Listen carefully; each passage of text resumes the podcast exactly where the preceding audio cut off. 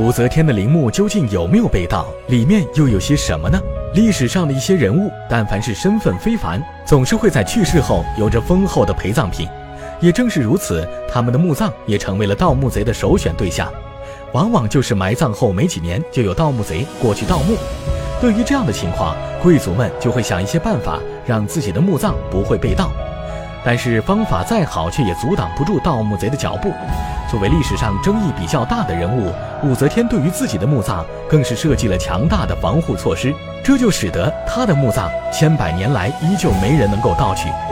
那她的陵墓究竟都有些什么防护措施呢？世界从来不简单，历史何尝会温柔？这里是历史印记，为您讲述你所不知道的历史故事。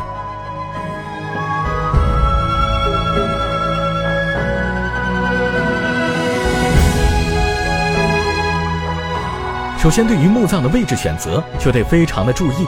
唐高宗驾崩时，大臣们都建议在洛阳建造陵墓埋葬，但武则天没有同意，而是选择在关中地区的高原上寻找风水宝地。所以，就由袁天罡和李淳风两个人进行考察探索。当时有一个故事说，袁天罡在寻找地址走到关中的梁山时，在半夜见到此地紫气冲天，与天上的北斗相互掩映，最后确定了位置。与他相类似的是李淳风的经历。作为一个非常有名的风水大师，寻找风水宝地对于他来说是家常便饭。但是找皇陵就有些不一样了，必须要慎重的多方面考虑。因此，他也是开始了四处游历名山大川之旅。当时他来到梁山的时候，也是惊叹不已。他见到在苍茫的云海之间，三座高峰拔地而立，尤其是其中的一个，就像一个出狱的少女一样。带着一种富贵的气息，于是他赶紧在这里做下标记。二人选的位置竟然一致，便也就确定在这里修建皇陵。乾陵的内部在建造时就想到了被盗墓的可能性，所以在里面安装了无数的机关，而且是有着李淳风设计的按照阴阳五行来摆成的阵法。一旦有人进入其中，就会引发阵法，让人迷失方向，最后也就找不到出去的路了。被困在这里面，只有死路一条。而且在整体的布局上，陵墓是有着层层厚重的城墙，犹如宫殿一样，工程浩大，所以盗墓贼想要进入是不大可能的。在地势上，乾陵依山而建，将整座山作为陵墓的外表。几十万的民工在山的中间开凿，所有的建筑都是在中间修建出来的。这样的形势下，想要盗取困难更大。而且在封陵的时候，使用的是融化的铁水浇筑，将其和石头完好的融合起来。这种情况下，即便是使用炸药炸，也难以破开。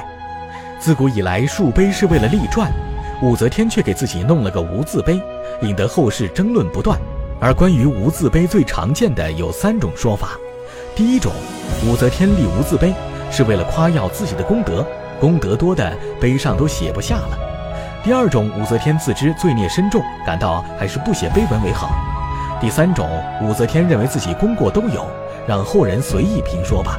不过也有传说是他的儿子、孙子不敢随意评价他，也找不到合适的语句为他刻写碑文。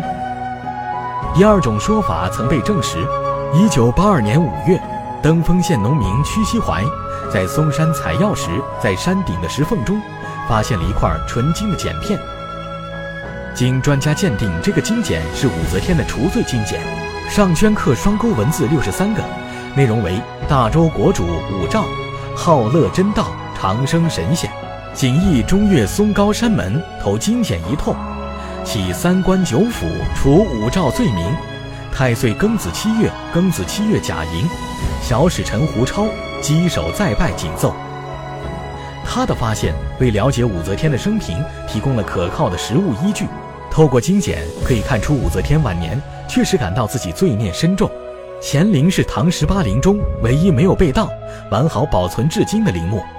李治夫妻统治期间，大唐处于鼎盛时期，其陵墓中藏有极为丰富的陪葬珍宝，一千多年来引发无数后人遐思不已、心驰神往。根据唐中宗李显手书的《乾陵述圣记》所记载，唐高宗临终前留有遗言，要求儿子们将自己生前珍藏的书籍、字画等全部葬入陵中。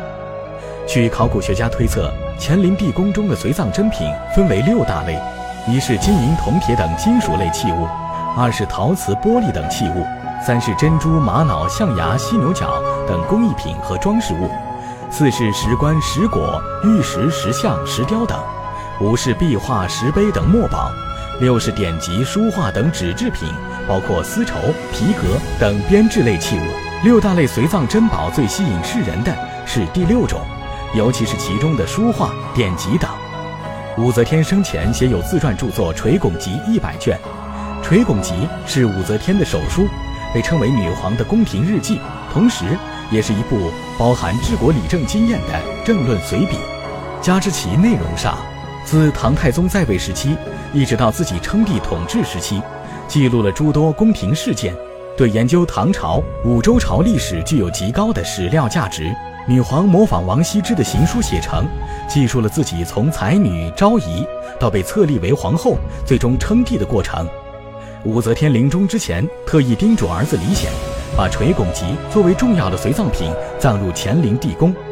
另外，唐太宗在位时期，曾命著名画家阎立本为后妃画像。